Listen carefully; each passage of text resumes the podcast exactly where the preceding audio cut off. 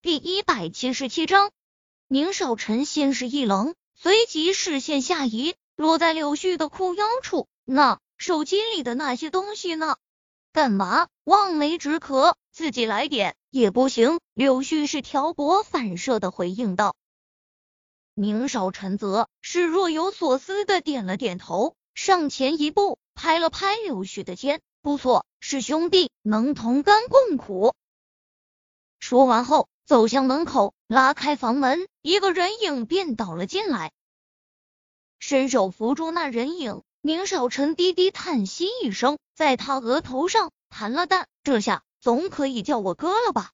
宁倩怎么会不明白宁少臣说的是什么？当年他以为柳絮背叛了他，所以把这些错全都怪罪于宁少臣的头上，说是因为他让柳絮回了国，事情才会这样。以至于这么多年，他不理宁少臣，也不叫他哥。哪怕这次回国，他甚至都没有来过宁宅一次。三人出来时，宁父、宁母和宁小溪已经坐到了餐桌上。见他们下来，宁母赶紧招呼道：“小旭，赶紧过来坐。”妈，还不是你的女婿呢，就忘了女儿了？臭丫头，乱说什么！我是看小旭来是客人，尽乱说。柳絮对着宁母点了点头，谢谢阿姨，您也坐。看得出宁母对柳絮印象极好，见两人和好后，他就没合拢过嘴。一顿饭就只顾着给柳絮夹菜了，连这几天当宝的宁小溪都冷落了。奶奶，柳叔叔是不是比小宝更重要？宁小旭毕竟还是孩子，会吃醋。见宁母只对柳絮热情，就开了口。宁母更是掩嘴大笑起来，赶紧起身给宁小溪是又夹菜又舀汤。傻孙子，在奶奶这就你最宝贝。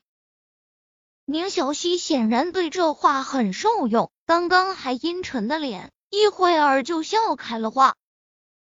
宁倩本来想夹菜的，是现在看到宁小溪的笑后，她手里的筷子砰的一声落在了大理石桌上，发出一声清脆的响声。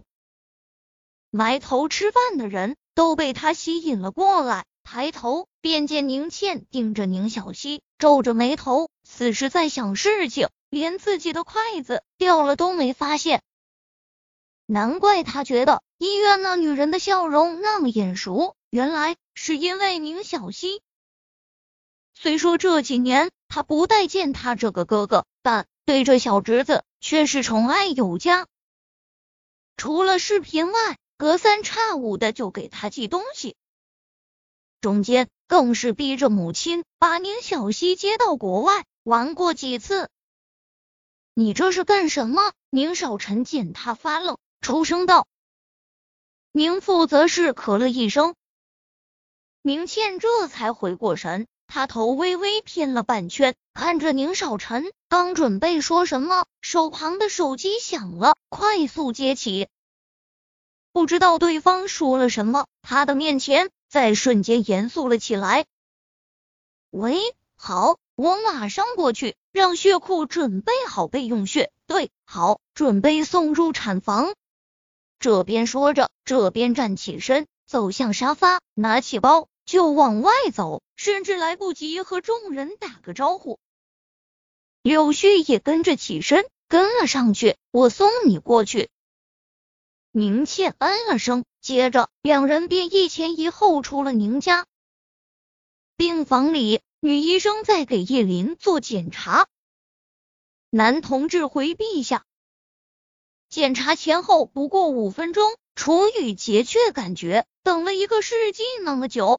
门开时，他几乎是冲进去的。怎么样？产妇是二胎，宫口明显比一胎开的快，现在已经快三指了。我们先去准备，马上送入产房。老医生说话很慢，很温柔，但那皱起的眉头却也可以看出。叶林的情况并不太好，